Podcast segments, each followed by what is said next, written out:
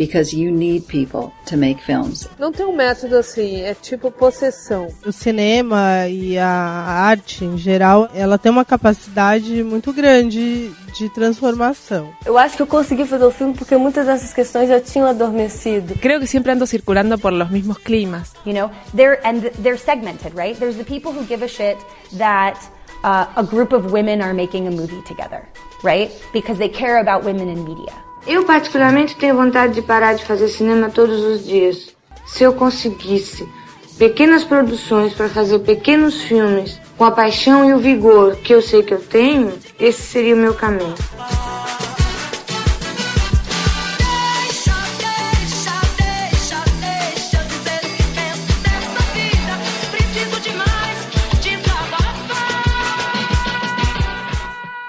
Feito por Elas, o podcast que discute o protagonismo das mulheres no audiovisual.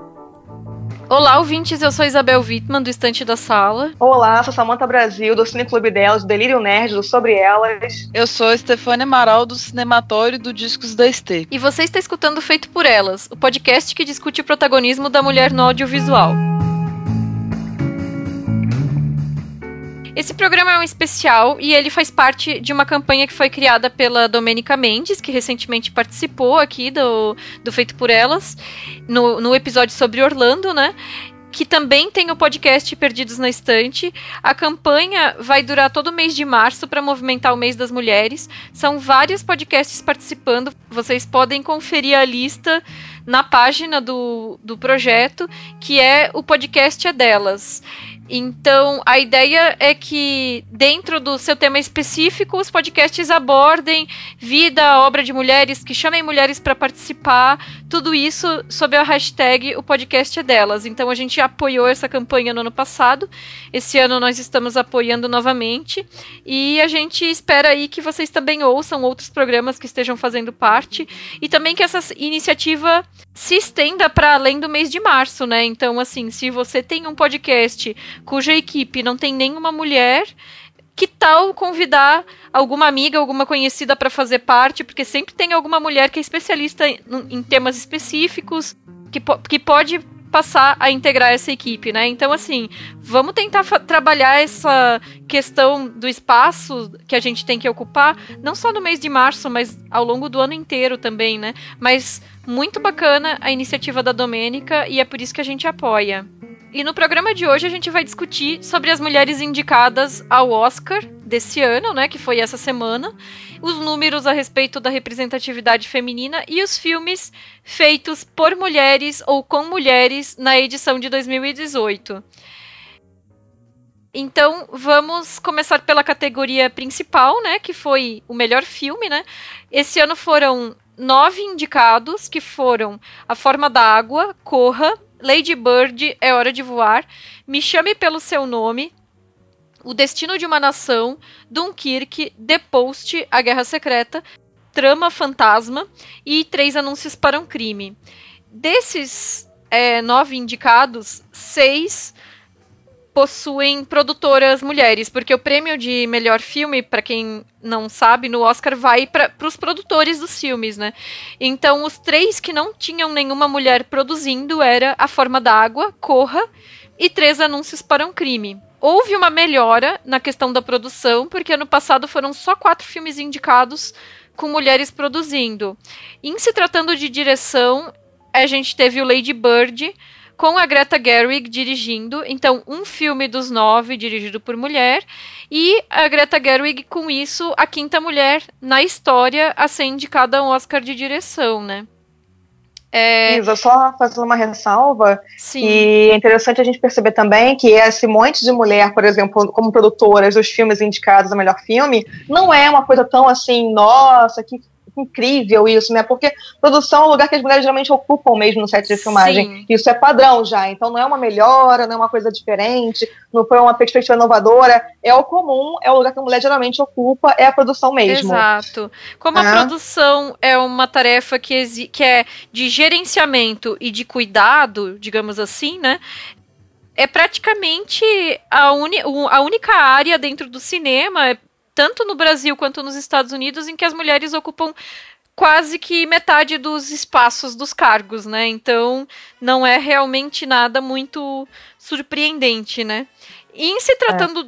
do protagonismo das mulheres, a gente tem esse ano quatro filmes protagonizados por mulheres, né? Que foi A Forma da Água, o Lady Bird, o The Post e o Três Anúncios. Ano passado foram só dois, que foi A Chegada e Estrelas Além do Tempo. Nós temos um filme que é co-protagonizado, que é o Trama Fantasma e mais três que as mulheres são só coadjuvantes, que é o Corra, o Me Chame Pelo Seu Nome e o Destino de uma Nação. E um bônus aqui, né, pro Dunkirk, que praticamente não tem mulheres, né, então... Claro, porque na guerra não tem mulher, né? As não, não tem não. na guerra, imagina. Uhum. É. E olha que curiosidade, é, eu tive agora recentemente na Rádio Globo, né, debatendo sobre o Oscar também, e debatendo comigo estava um crítico de cinema.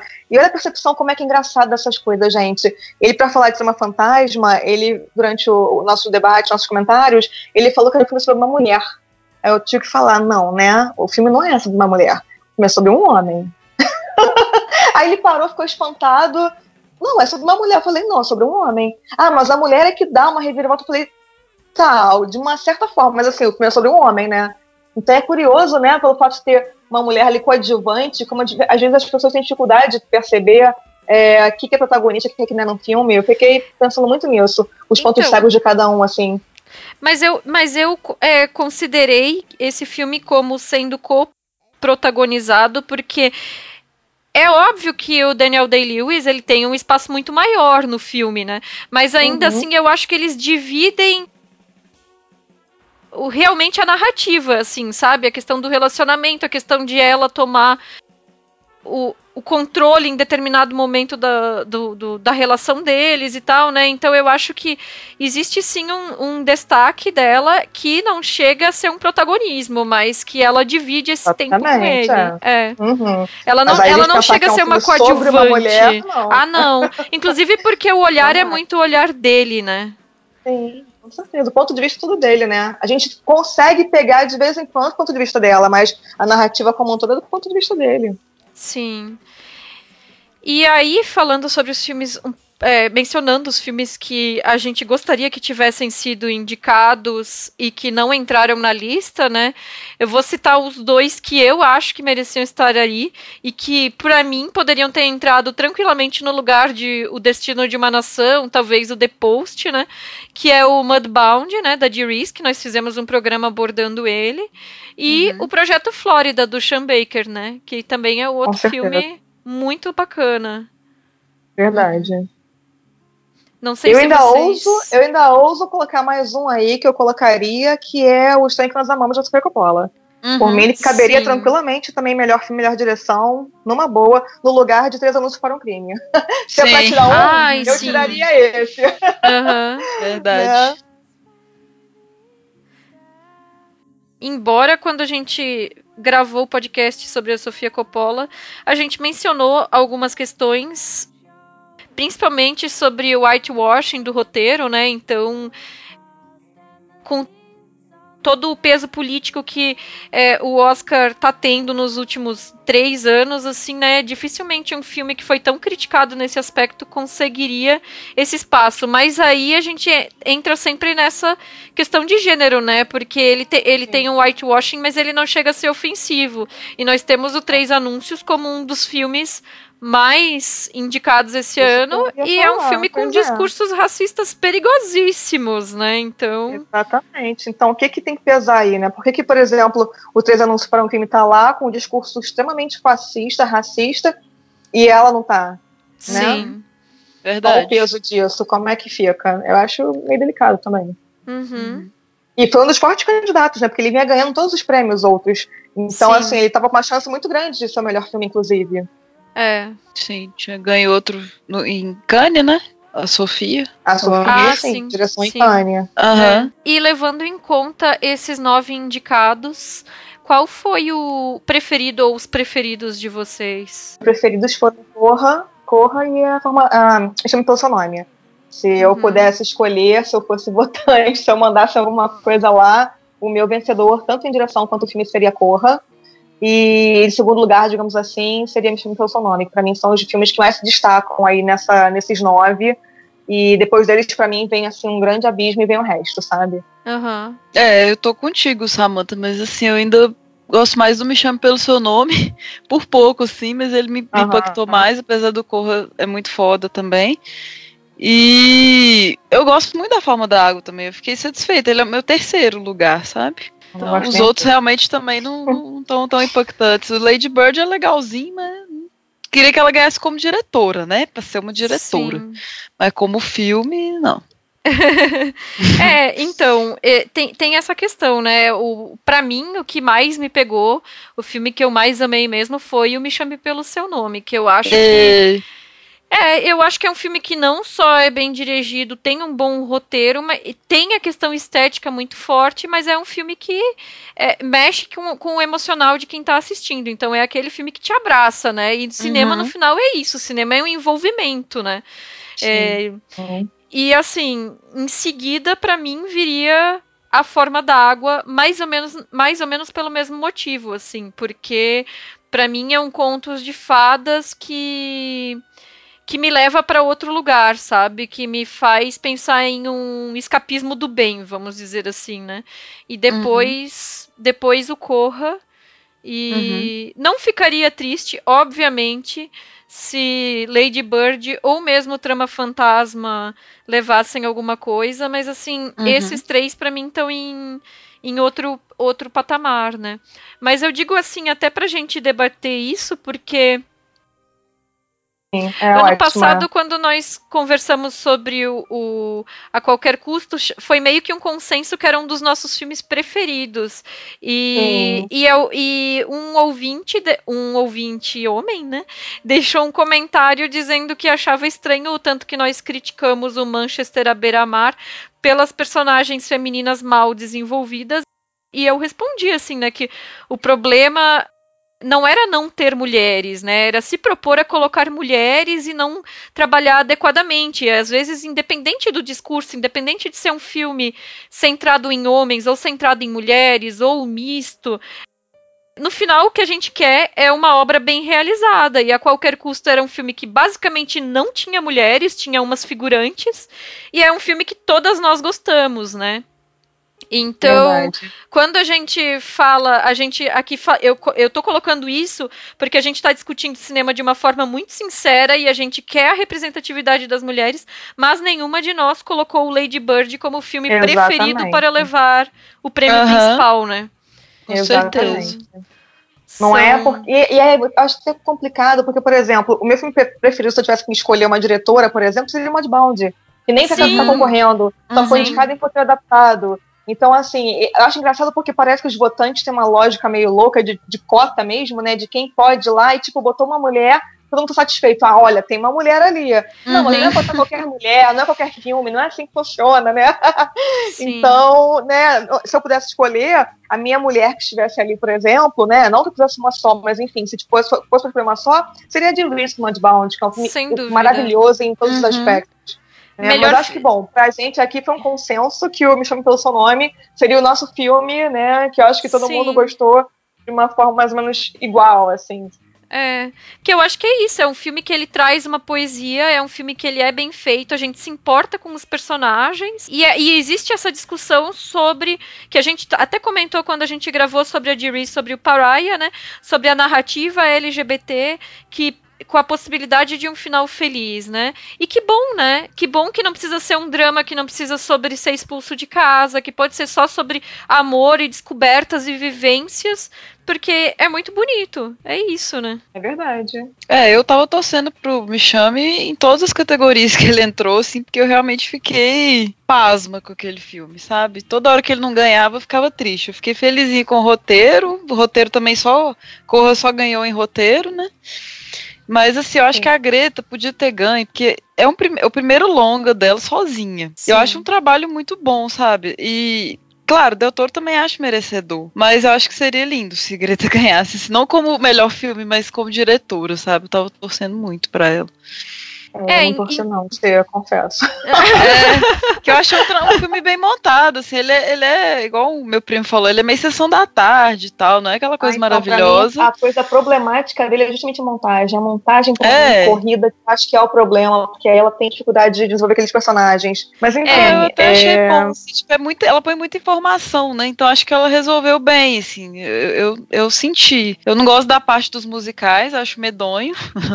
Aquela, ela ensaiando, aqueles teatrinhos, assim. Mas eu Sim. acho um filme bom, assim. Acho que ela, como, como diretora, seria muito massa ela ganhar. Mas tá bom, Del Toro também fez um puta filme na forma da água e fiquei feliz. É, até, até porque é, ganhando o A Forma d'Água, que eu também acho uma vitória justa, ainda mais que a outra Uhum. opção de filme que tava forte era justamente o Três Anúncios, né? Uhum. É, ah, não, é. acho- Qualquer um menos três anúncios. Já É. tava nessa vibe já, qualquer um menos esse. A, a única questão é que realmente é um filme que é dirigido por homem e é um dos três que não tem nenhuma mulher produtora. Então, assim, é uma vitória que exclui as mulheres. Mas, assim, mas assim, já que a gente já tá falando da Greta, vamos falar um pouco dos, dos diretores, né? Porque os indicados foram ela, né? Pelo Lady Bird, o Paul Thomas Anderson, Trama Fantasma, Jordan Peele, Corra, Guilhermo Del Toro, né? Forma d'Água, e o Christopher Nolan, Dunkirk, que surpreendeu muita gente o fato de ter sido a primeira indicação dele, né? Porque ele parece que é um cara que já tá há tanto tempo aí, né? e a Greta, ela, como a gente falou, foi a quinta mulher na história indicada, né? Então, trazendo de novo, é, foi a Lina Wertmiller com Pasqualino Sete Belezas em 77, Jane Campion com O Piano em 94, Sofia Coppola Encontros e Desencontros 2004 e Catherine Bigelow Guerra ao Terror 2010. Veja que nós temos programas sobre quase todas elas. Iremos É. linkar. É Falta só Lina, vai chegar Sim. lá. Não, e você vê que o máximo de representatividade no Oscar é no quinto lugar, né? Porque o Jordan Peele também é o quinto indicado na categoria. Nossa, eu Ou também seja, gostaria 90 muito que ele ganhasse. Nossa. Eu queria. 90 Eu anos também. de Oscar, gente. 90. E só cinco Uhum. pessoas. É muito bizarro. É muito E aí, bizarro. essa coisa que a Sa- Samantha tu tinhas comentado sobre eles terem um raciocínio meio de cota faz muito sentido, né? Porque parece que indicar uma mulher branca e um homem negro supre qualquer necessidade Uhum. de representatividade, excluindo as mulheres negras, né?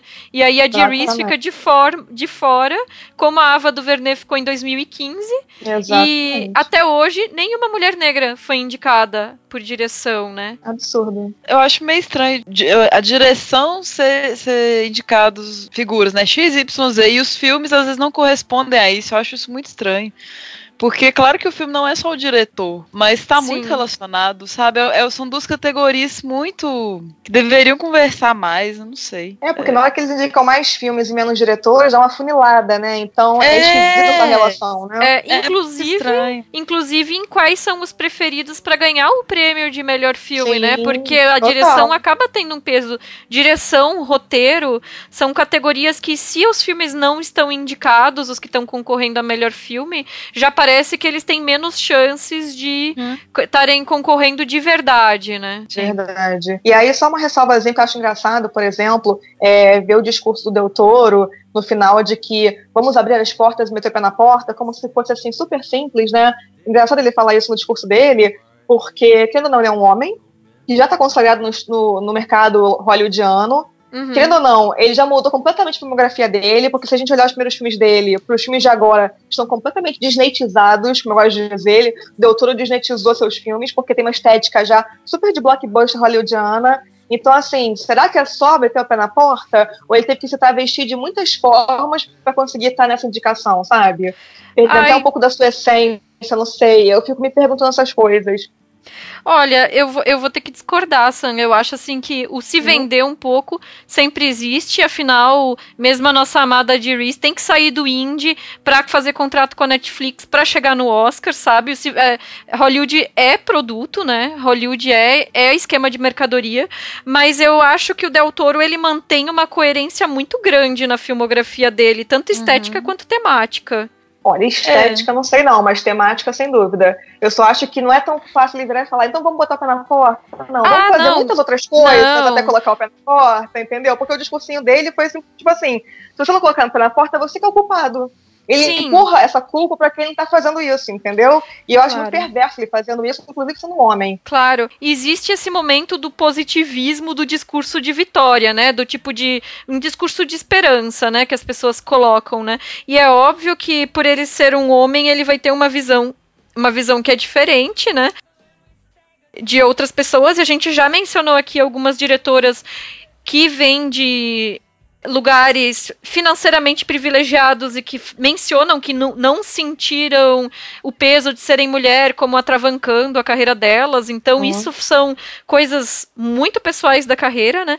Agora, embora o Del Toro aqui no Brasil, por exemplo, seja facilmente lido como branco, né? A gente não pode esquecer Uhum, que ele é mexicano e né? latino, né? Uhum. E ele é- e essa nova onda do cinema mexicano-americano aí, né? Que o Cuarón já levou o Oscar, o Inharrito levou o Oscar e agora é o Del Uhum. Toro, né? Isso é muito Uhum. significativo em tempos de Trump querendo construir muro para separar Estados Unidos e México, né? É politicamente muito forte. Uhum. E acaba que ele sempre falava que esse filme é dos sonhos dele, assim, ele já queria fazer de muitos anos. Essa homenagem mesmo ao, ao filme clássico, né, do, do monstro da Lagoa Negra e tal. Uhum. Eu acho muito bem realizado, sabe? Eu acho muito merecido mesmo. Só que eu queria realmente me chamar pelo seu nome. De coração, tipo, eu teria gritado igual eu gritei quando o Birdman ganhou se me chame pelo seu nome tivesse ganho. Mas tô feliz também, que eu amei muito a forma Não, e da... agora falando em, em- em destaque também, né? A gente tem que bater palmas pro Jordan Peele, que conseguiu, na seu primeiro Uhum. filme, né, Sim. um, um Oscar de roteiro original. E isso é um feito enorme nessa indústria, né? Que, que a gente sabe que é uma indústria de cartas marcadas. Então, Uhum. o cara que chegou lá com seu primeiro filme e ainda conseguiu sair com um prêmio, acho louvável. Sim, que Sim, filme que ele dúvida. fez. Corra é Corra. perturbador. Pois é. Então, eu acho que a Uhum. gente pode até puxar esse prêmio do roteiro original para falar dos indicados, né? Uhum. Porque eram do- dos cin- cinco indicados, três eram mulheres. A Vanessa Taylor, que co-escreveu A Forma d'Água junto com o Del Toro. A Emily Gordon, que também escreveu Doentes de Amor junto com, com Mayu Nadjani. E a Greta Gerwig no Lady Bird. E aí tem o Martin McDonagh no Três Anúncios, que é indefensável essa, Não, essa indicação. Não, não só porque o- os, os discursos do filme podem ser controversos ou questionáveis, mas é porque o roteiro é realmente um ponto fraco do filme. O filme é bagunçado, né? Sim, total. e, e o próprio Jordan Peele com o Corra sozinho também, sem mulheres, né? Ano passado essa categoria só tinha homens indicados, né? E eu vou fazer uma comparação que eu não sei se eu tô pensando certo ou errado, mas eu fiquei pensando no Spike Lee quando ele lançou o Faça a Coisa Certa. Não sei, Uhum. eu fiquei pensando nisso porque assim, é um filme que vendo hoje ele tem um peso muito grande político, mas assim, a representação feminina é questionável, vamos dizer assim. Sim. E o Jordan Peele no Corra, ele escreveu sozinho. É um filme que não tem mulheres produzindo, não tem mulheres roteirizando, né? E algumas representações femininas também podem ser questionáveis, vamos dizer assim. Só que a preocupação dele não é uma preocupação de gênero, a preocupação dele é étnico-racial, né? E, e dentro da proposta que ele tem do filme dele, eu acho que realmente é um roteiro maravilhoso. E eu fiquei muito feliz que Sim. ganhou o prêmio de, de melhor roteiro original. E as personagens Também. femininas estão super encaixadas nesse roteiro, né? Então acho que tudo faz Sim. sentido, na verdade. Né? Bem diferente de Três Anúncios para um Crime, por exemplo, que é quase um crime. E eu acho muito louco, né, esses filmes estarem dialogando nessas categorias principais, porque são filmes completamente antagônicos, né? O Corra e o Três Anúncios para um Crime, eles veem a mesma questão, por exemplo, não só essa, mas enfim, também traz essa carga da, da- do problema racial de formas completamente antagônicas. É bem interessante isso, né? Sim. Até em questão de protagonismo, né? Porque o Três Anúncios se propõe a discutir racismo sem dar voz pra nenhum personagem negro. Gente. Sim. São pontos de vista completamente diferentes, né? E estão ali. Então é, é muito louco, né? é, pensarmos nisso também, né? Do quanto esses filmes estão em diálogo de alguma forma, mas competindo entre si. É bem, bem louco isso. E, e nesse sentido eu também fiquei feliz e não entendi por que, que aconteceu o hype. Fiquei feliz que não ganhou, né? No caso, o Doentes de Amor, né? Porque ele virou o queridinho dos das comédias românticas indies nessa temporada, né? E eu achei um filme muito injusto no tratamento que confere às mulheres de famílias tradicionais, né? Então eu acho ele um pouco injusto no tratamento que confere às mulheres de origem paquistanesa, né? Até de uma maneira meio ridícula por estarem obedecendo é, as tradições familiares. Sim, e eu acho que para trabalhar comédia, gente, tem que ter uma coisa, sei lá, uma crítica muito legal, uma coisa muito interessante, porque senão fica tão raso tudo, tão esquisito, fica, é. sei lá, cara, comédia é um gênero difícil, eu acho, sabe? É. Mesmo comédia romântica. Uhum. Ainda mais nos, é tempos atuais. É um, é um gênero bem difícil, tem que trabalhar muito bem esse roteiro, construir muito bem os é. personagens, porque senão cai numas valas comuns, assim, que só Jesus. E nesse caso é autobiográfico, né? A história dos dois roteiristas, o filme, né? Mas aí a gente vê como o Corra funciona bem, né? Porque não é exatamente uma comédia, mas num sentido satírico.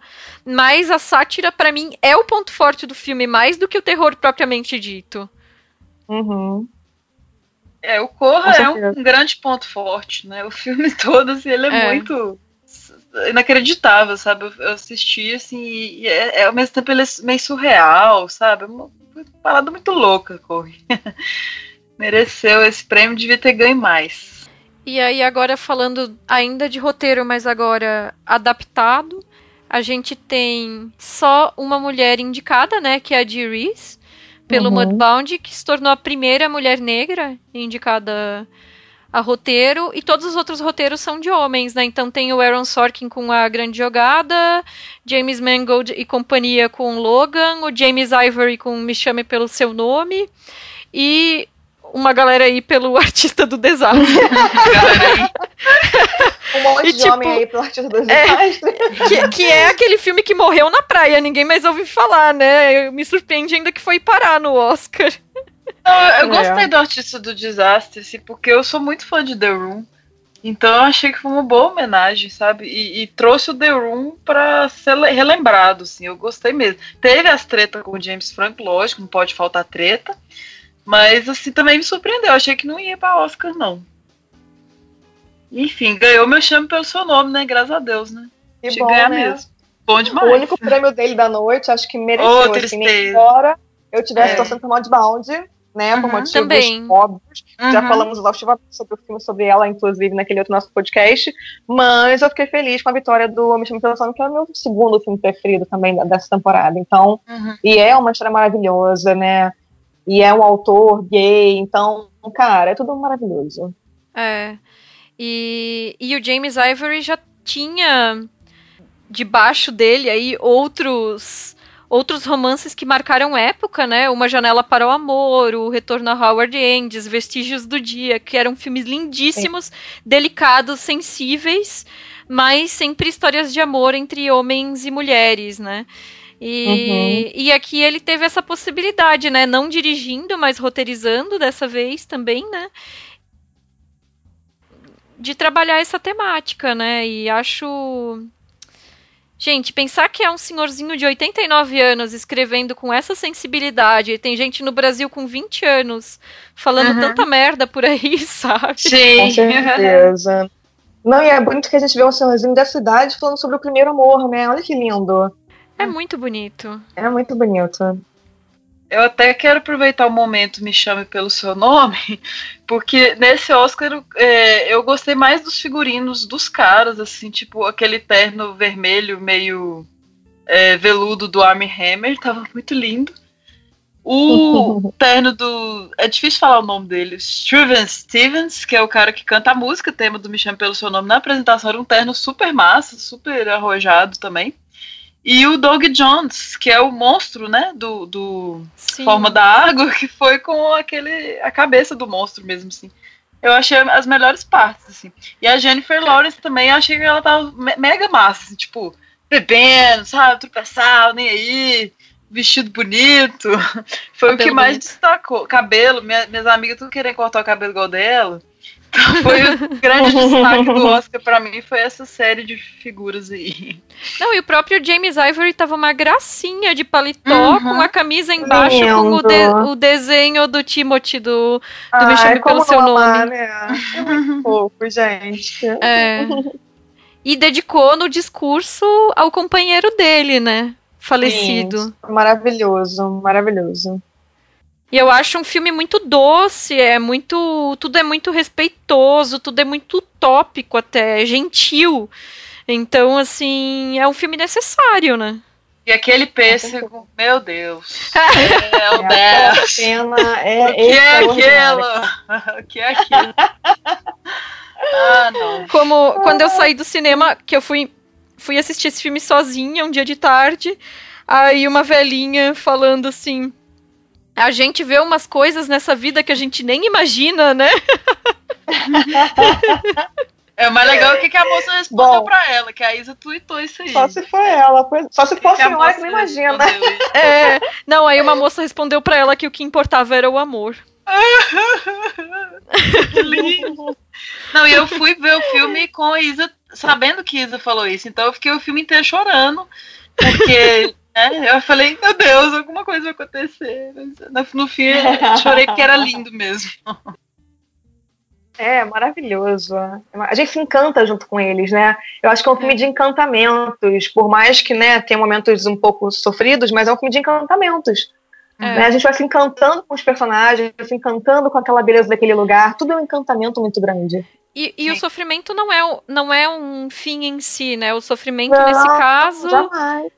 O sofrimento nesse caso é uma passagem que faz parte do nosso processo de crescimento e do nosso processo de amar, né? Que, que muitas vezes acaba infelizmente tendo que passar por situações sofridas, né? Mas Sofrência. importante. sofrência, as, as músicas estão aí pra gente lidar com isso. Exato.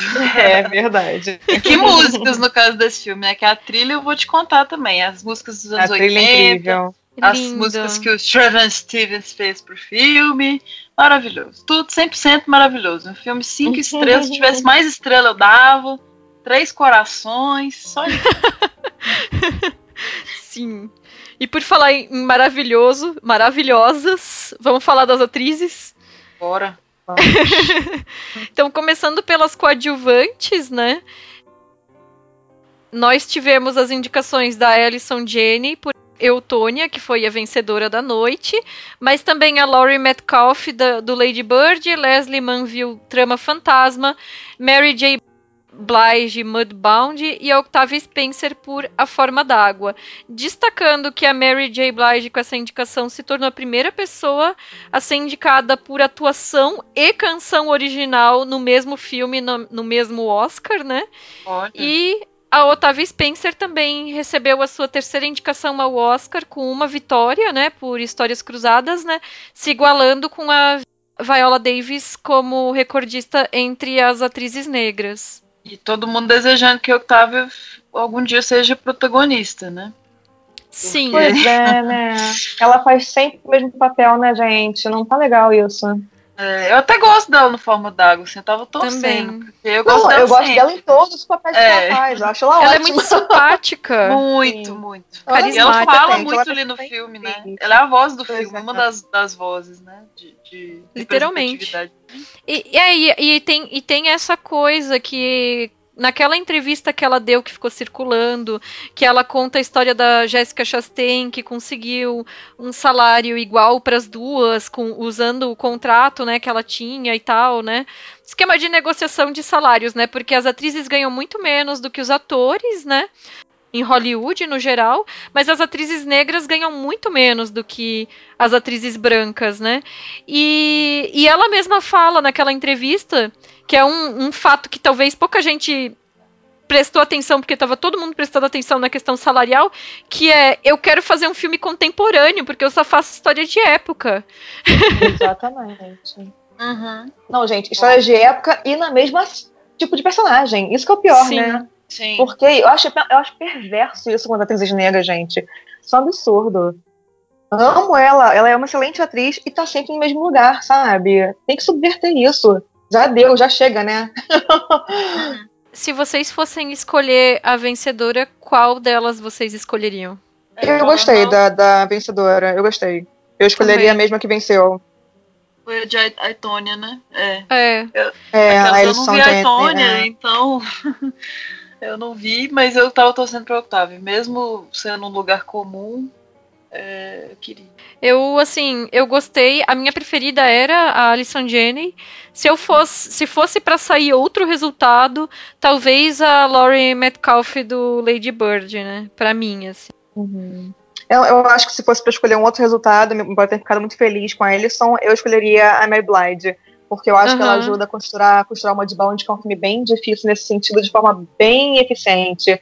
Acho que ela tá Sim. num tom ali bem bacana, ela transita bem entre as duas famílias, mudando até de fisionomia quando tá numa casa e na outra. Eu acho incrível o trabalho que ela faz no filme. Sim. Mas eu gostei desse resultado aí.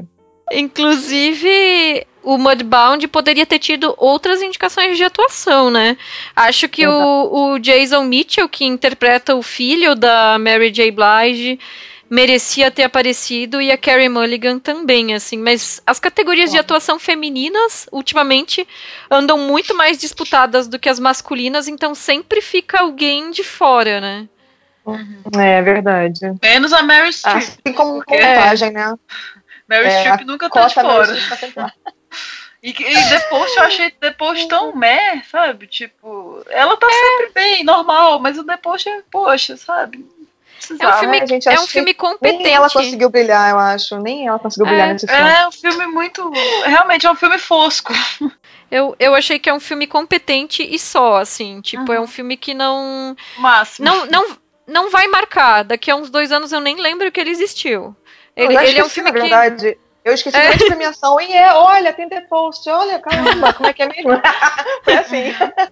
E, e a Meryl, essa foi batendo o próprio recorde dela, a vigésima primeira indicação dela, né? E aí, Sim. falando delas, né, as indicadas a melhor atriz, é, além da Meryl, foi a Saoirse Ronan, do Lady Bird, Sally Hawkins, A Forma d'Água, Margot Robbie, Eutônia, e a Frances McDormand, Três Anúncios para um Crime, que foi quem levou o prêmio. Eu acho que é o único prêmio não revoltante desse filme, né? Porque eu não gostei nada do É. Sam Rockwell ganhar o Nem eu. coadjuvante, eu achei não. muito tosco. E já foi tipo, a primeira coisa que rolou, eu acho, né? É. É, Já começa- os prêmios, pois é. É, já começa com uma porrada já, né? Tum, pô, Aham. foi mal. Poxa, que isso, é isso mesmo, produção? Não, mas Bem- aí a Fran foi lá e lacrou totalmente o Oscar, né? Porque além dela estar brilhante no filme, que é a única coisa boa do filme, realmente, ela fez aquele discurso, né, que lavou nossa alma. Foi a única coisa boa desse Oscar. Então, eu fiquei muito contente com essa vitória dela. E Oscar pra Isa, que falou o nome da protagonista de Lady Bird corretamente. Muito difícil falar. Mas É Ronan. eu aprendi com uma animação. Eu acho que é Canção do Oceano. Que a protagonista se chamava Saoirse. Que é um nome em gaélico, eu acho, se eu não me engano. E aí. Foi assim que eu aprendi. Saoirse. Eu só ouvi direto, né? Saoirse, Saoirse. Saoirse. Vamos repetir para aprender. Saoirse. É, muito- é em bola. Saoirse, Saoirse. É difícil. E Daniela Vega não estar lá, hein, gente? Essa Gente, ausência que não quer calar. no lugar da Meryl. Total, É. né? Total, né? E a Mary, por esse papel, não precisava dessa indicação, gente, na boa. Mas Uhum, uma mulher não. fantástica teve um prêmio muito bom, que eu fiquei bem feliz. E eu também, amei.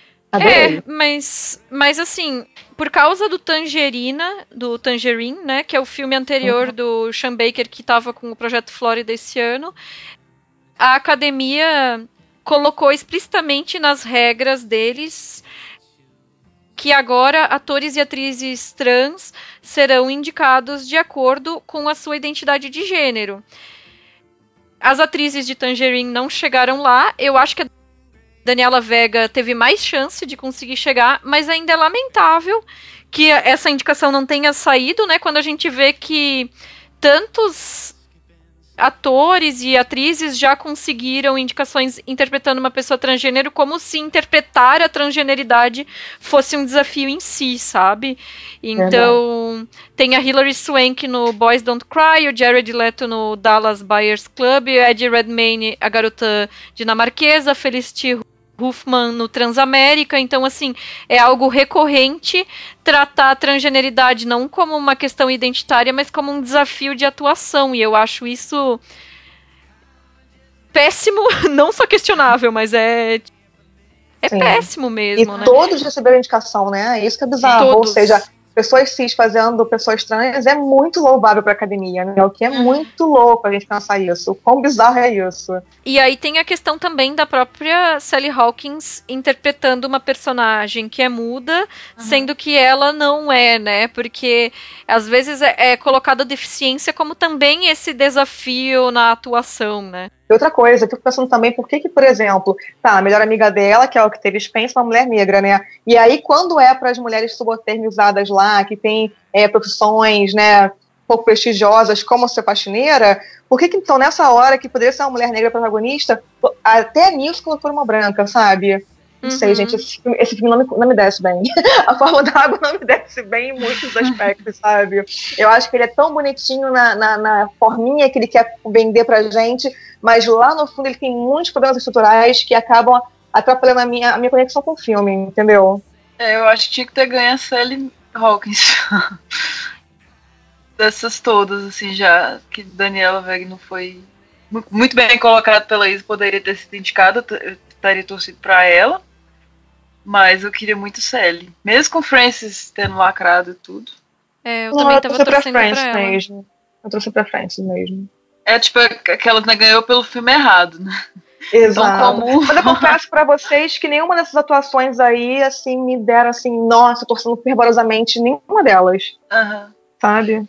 É, eu tava torcendo pra Sally, mas porque eu não queria que o Três Anúncios ganhasse pra nada, assim. Uhum. Só que. E, e eu, e eu não achei que a personagem da Frances fosse uma personagem bem desenvolvida, nem nada. A atuação dela é muito boa, mas. Mas assim, não é, não é uma personagem bem trabalhada, sabe? Isso não é culpa dela. Então, é, assim, eu fiquei muito feliz por ela, pelo discurso dela, pela pessoa dela, pela figura, né? Mas não não me convence ainda, sabe, o filme. Eu acho que E- ela deu sorte, que as, as, as competidoras dela não eram tão assim, não tinham atuações, personagens também tão marcantes, sabe? Eu acho que Sim. como ficou um pouco balanceado nesse sentido, ficou mais fácil pra ela conseguir esse prêmio. E outras duas que eu acho que estavam nesses filmes que estavam badalados e que poderiam ter indicações. A Brooklyn Prince, do Ai, Pro-. Projeto Flórida, Uhum, e a uhum. Vicky Creeps, do Trama Fantasma. E Nicole Kidman, gente, que ganhou Sim. tudo no Cannes, ganhou tudo É. no Cannes, tava Mas lá em que- 50 mil filmes. Não tem sentido. Não Realmente, enfim. não tem sentido.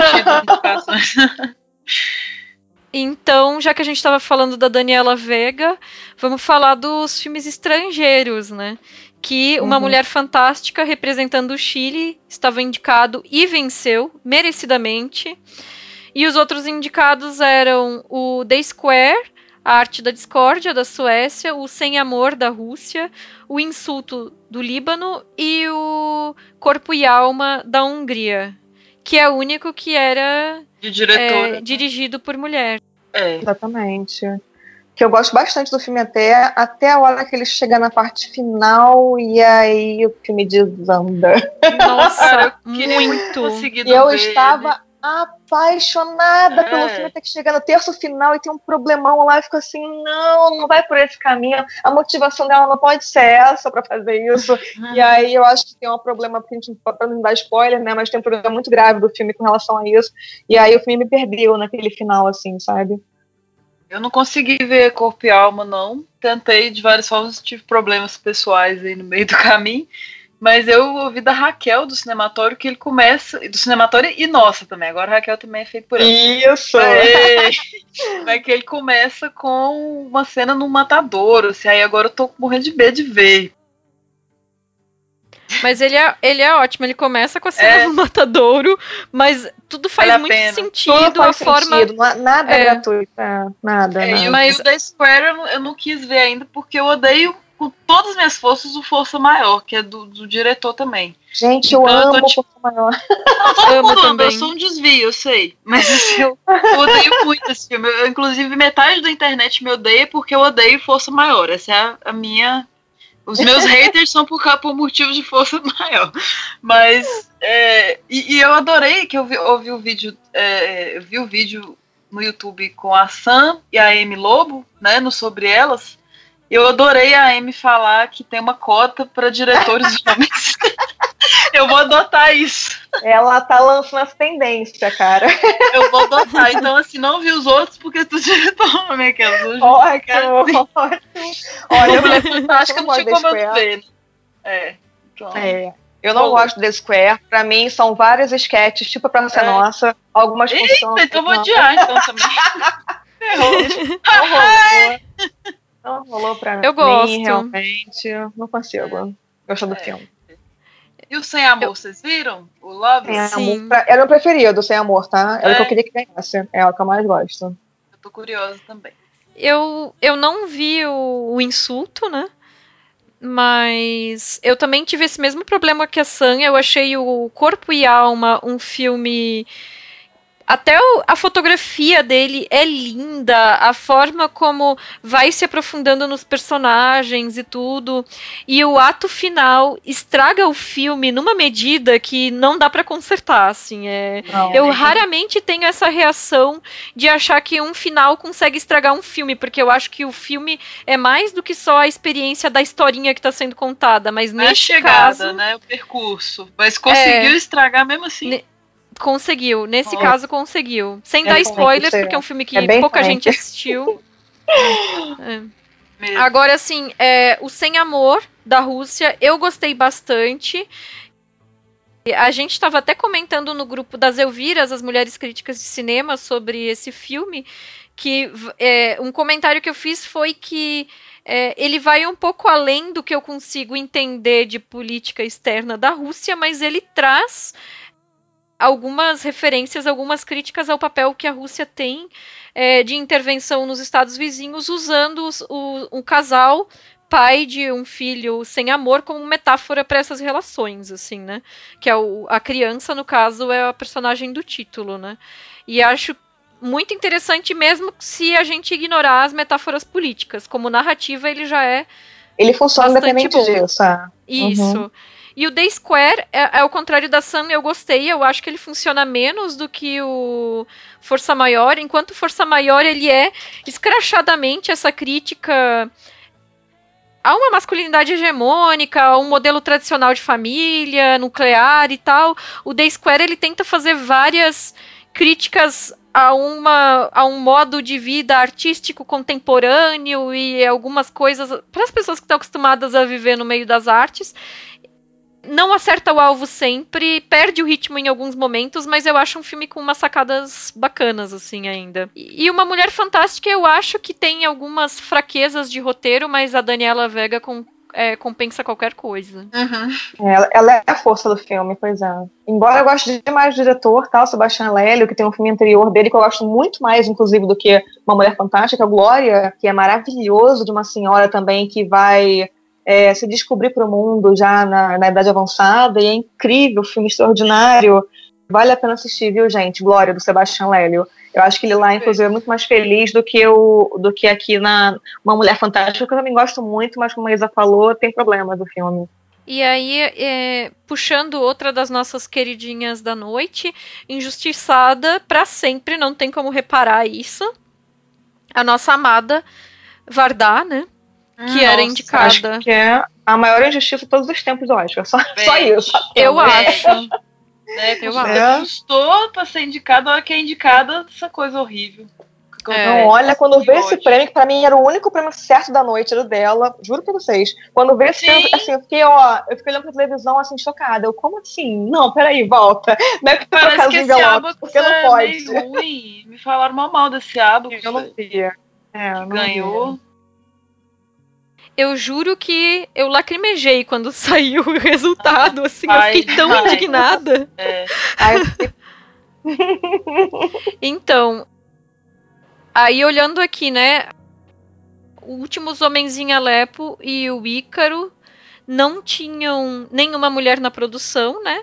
Sendo que Ícaro foi o filme vencedor, então mais uma derrota é, das mulheres, não só em se tratando da direção, mas também a produção, que é quem ganha o prêmio, então, né? E Os outros indicados eram Abacus, Strong Island e o Visages Villages da Vardar e do JR, né? Que era o único dirigido também por mulher, né? Essa era a primeira indicação ao Oscar em 63 anos de carreira da Vardar. Com 89 anos e algumas semanas mais velhas do que o James Ivory, ela é a pessoa mais velha já indicada a um Oscar. E vale lembrar também que o Yancey Ford, que dirigiu Strong Island, também é o primeiro diretor trans indicado a um Oscar. Então também é um, um marco aí nas indicações, né? E eu assisti esse filme que, que venceu, o Ícaro, ele tá disponível na Netflix, e, gente, é um documentário muito fraco. É, ele... Sim, é. Na verdade, é um errato aqui há tempo. Eu falei do Abox, mas na verdade eu queria dizer sobre esse. As pessoas é. falaram mal do vencedor, eu troquei aqui. Vocês chegaram a assistir ele? Não. Não. Eu não. Não. Então, ele, ele é um documentário que quando começa, ele parece que vai ser tipo um super size me do doping. É um cara que é ciclista amador. Melhor resumo. Sim, é, ele, ele é um cara que é ciclista amador e ele percebe que recorrentemente um grupo específico de ciclistas tem resultados melhores do que ele. E aí ele se propõe a testar qual seria a melhoria de desempenho dele se ele começasse a fazer uso do doping com acompanhamento médico. Eu achei uma proposta super interessante. Tipo, eu, eu queria assistir esse documentário. Aí, no meio, ele teve problemas, óbvio, para é, conseguir um médico que topasse fazer esse acompanhamento certinho com ele. E quem ele conseguiu foi um cara da Rússia que era diretor do laboratório que fazia os testes de doping para o Comitê Olímpico. E aí, logo depois que ele começou esse processo, foi quando saiu aquele monte de denúncias que os atletas russos, recorrentemente, desde a Guerra Fria, faziam uso de doping estatal, assim, tipo, o responsável era o médico que estava ajudando ele. E aí, no meio do documentário, ele vira outra coisa, vira, tipo, política de Olimpíadas e antidoping. E ficou chato. Ah. nem, e Vardar perdeu para isso. É. Eu achei, assim, desinteressante mesmo. Eu queria ver o Super Size Me do doping. Gente, eu me recuso. Essa categoria, essa categoria não existe porque isso é fraude. Vardar foi fraudada, foi surrupiada, não foi. pode. Trocaram envelope qualquer coisa. Trocaram, né? Cadê? Tem que conferir, né, agora. Não, porque, porque, sinceramente, não é só porque ela é nossa queridinha, mas é porque é um documentário bonito, é um documentário que é poético e é um documentário que é praticamente um resumo de vida e obra, né? Então, assim, é uma oportunidade perdida. Uhum, Com certeza. Total. O filme é incrível, a gente não tá falando isso só porque é Vardar, não, gente. O filme é maravilhoso. Revolta, revolta. Não, não vamos nos calar nem um minuto, absurdo. Explodiu o Oscar. Vamos jogar Molotov no Oscar igual a Francis fez lá com o político. E a outra categoria que eu lamentei a derrota feminina foi melhor fotografia, né? Ah, é, não, pelo amor de Deus. Muito triste. Muito triste. Rachel Morrison, indicada por Mudbound, primeira mulher em 90 anos de Oscar a ser Perderam a chance de ser legal, de ser justo, de ser correto. Sim. Não basta indicar, Mud... né, gente? Mudbound não. saiu sem nenhum prêmio, né? Não, não, gente, isso é um crime, isso é muito triste. E eu acho que o recadinho do Oscar foi muito claro também, né? Porque não bastou assim não premiar ela. Eles premiaram um cara que foi indicado 14 vezes. Ou Nossa. seja, eles deram um recadinho assim: olha, querida, você chegou agora, foi sua primeira indicação, ele tem ser indicado já 14 vezes, vamos dar um prêmiozinho pra ele, tá? É. Falta muito arroz com feijão pra você comer ainda, fica tranquilinha aí no seu canto. Porque eu achei bizarro, assim, sabe? Sim. Até porque o, o Roger Dickens já merecia ter vencido o Oscar há muito tempo. Mas, assim, por Blade Runner 2049, não, né, gente?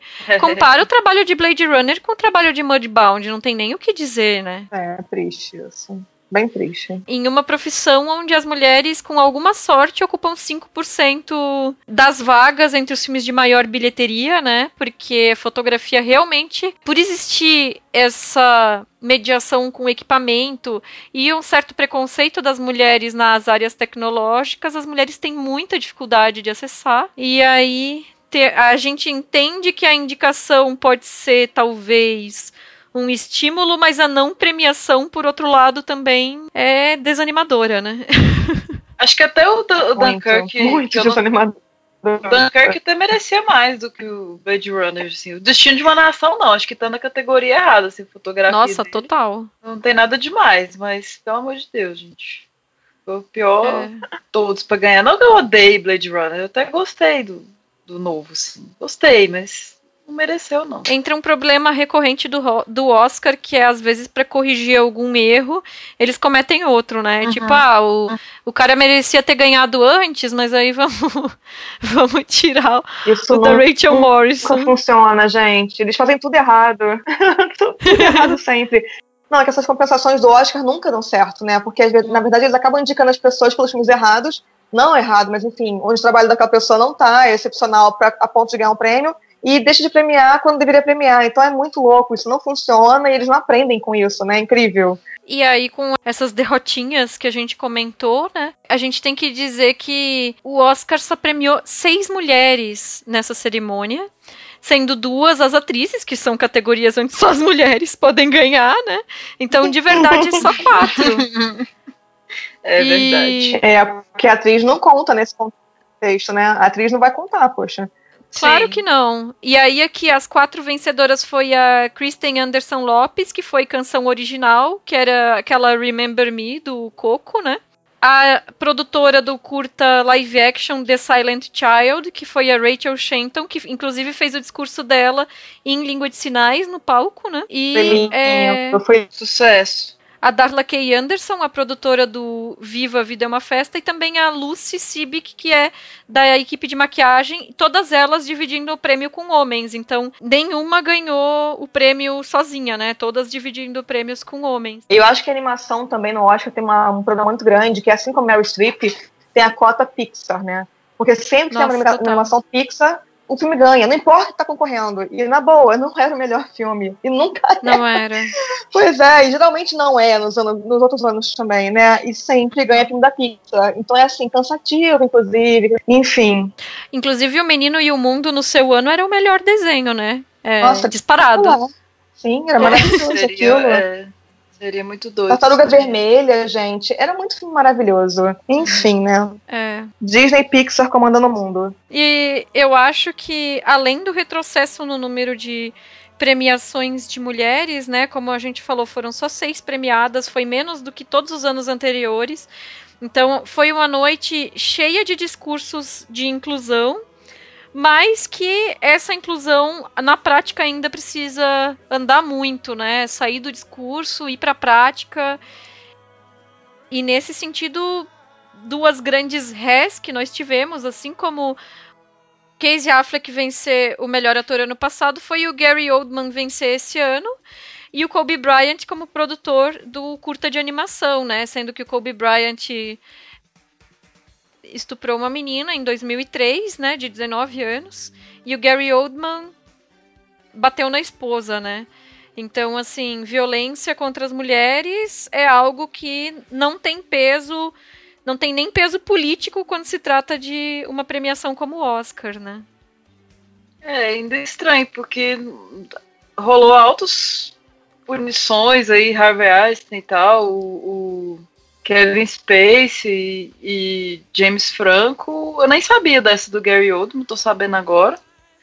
Mas eu acho também que é o filme errado, sabe? Não queria que ele ganhasse, queria que o lindo do Timothy Chalamet ganhasse. eu tô sendo muito pra ele, então foi, foi ruim, assim. E acho que até maquiagem mesmo, todo mundo elogiou, não sei o quê. Não achei tanto essas coisas, não. Tipo, nem acho que ele ficou irreconhecível. Só acho que ele, tipo, é, o- é o Gary Oldman com uns quilos a mais, assim.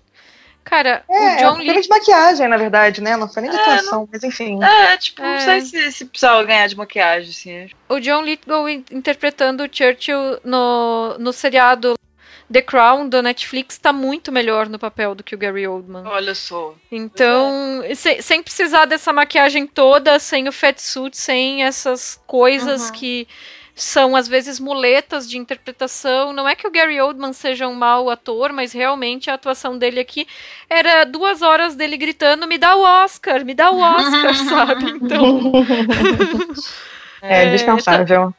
dispensável. O Timothy, para mim, também merecia mais, ou até mesmo o Daniel Day-Lewis, que Sim. foi supostamente a aposentadoria dele, né? Com certeza, Sim, gente, dois, pelo amor de dois, Deus. Outra é. oportunidade, né, que perderam, pelo amor de Deus.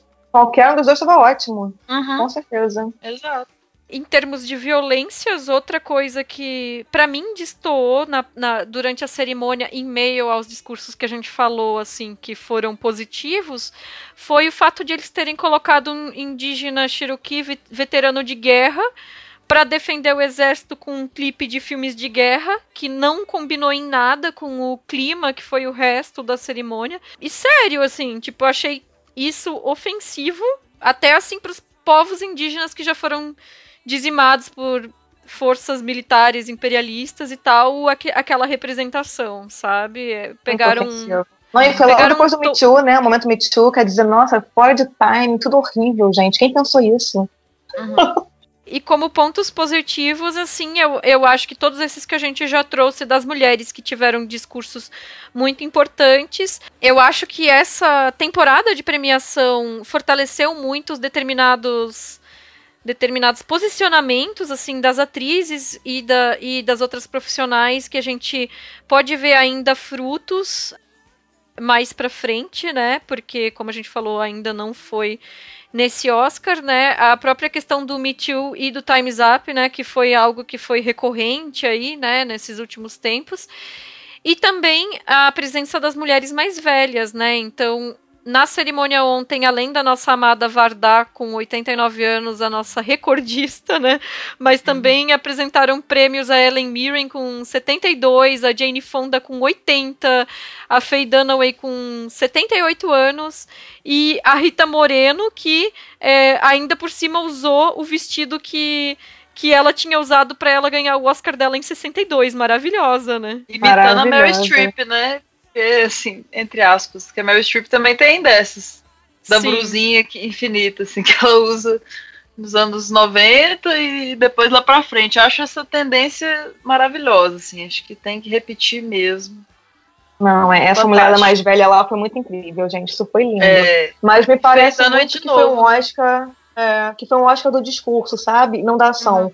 Porque todos é. queriam chegar lá e falar mil discursinhos de que estamos fazendo, acontecendo isso e isso, e na prática tudo continua igual. Então me, me soa um pouco é, irônico até, sabe? Como se estivesse uhum. fazendo uma grande paródia para nossa cara. Olha, estamos aqui tentando fazer alguma coisa, quando na verdade nada mudou. Uhum. Então me deixou um pouco irritada nesse sentido a premiação, sabe? Porque por ele estava enganando a gente, como se a gente fosse criança, dando um pirulitinho, sabe? Pra gente ficar feliz. Sim, concessões, só que não, né? é, né? Tipo... Só que não, né? E são, e são questões estruturais e que são questões a longo prazo.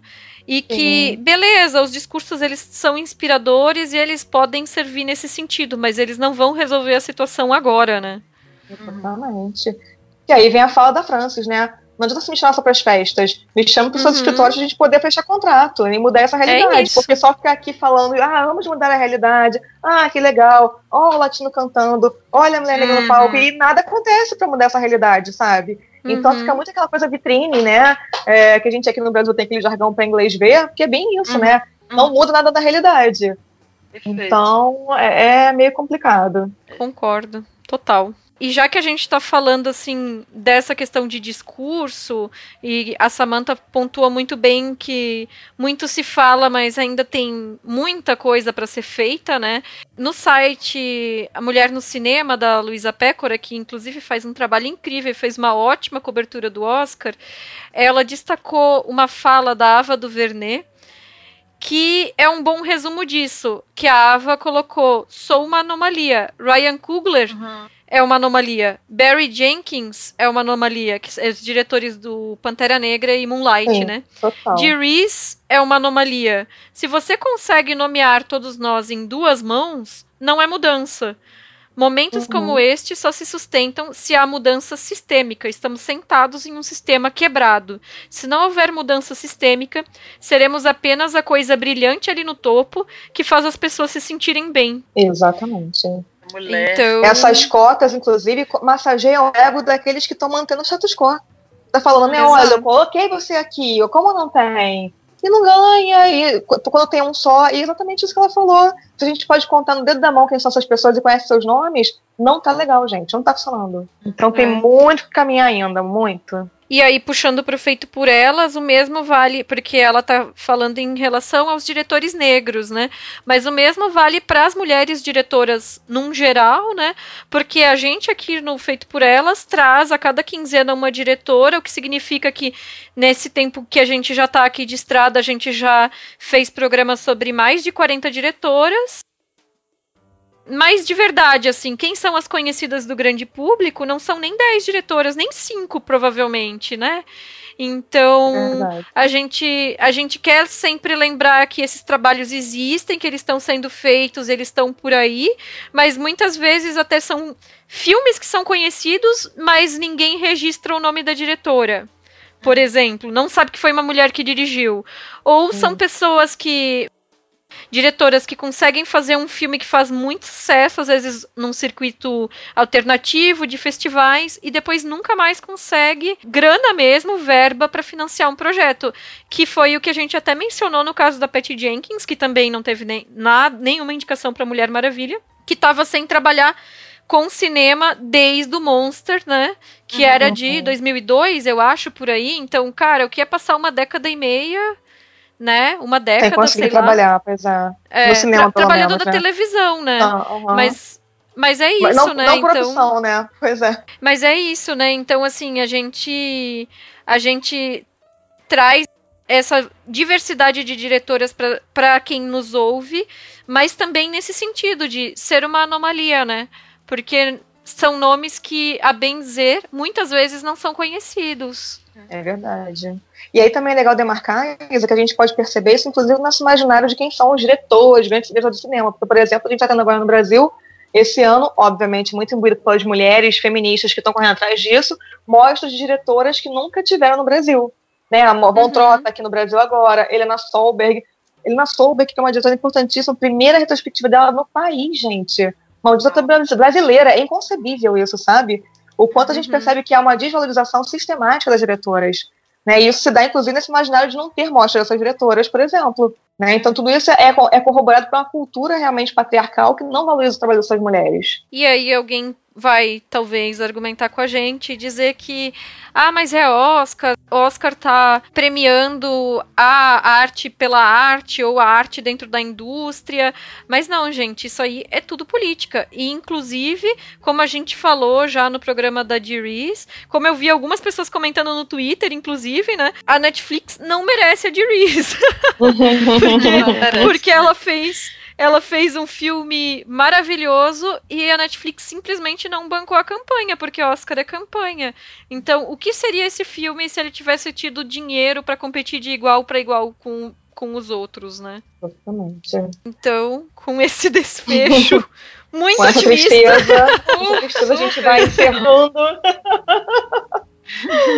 Então, gente, a gente gostaria de lembrar para vocês que todos os principais filmes e referências que foram mencionados nesse programa estão linkados no post desse podcast.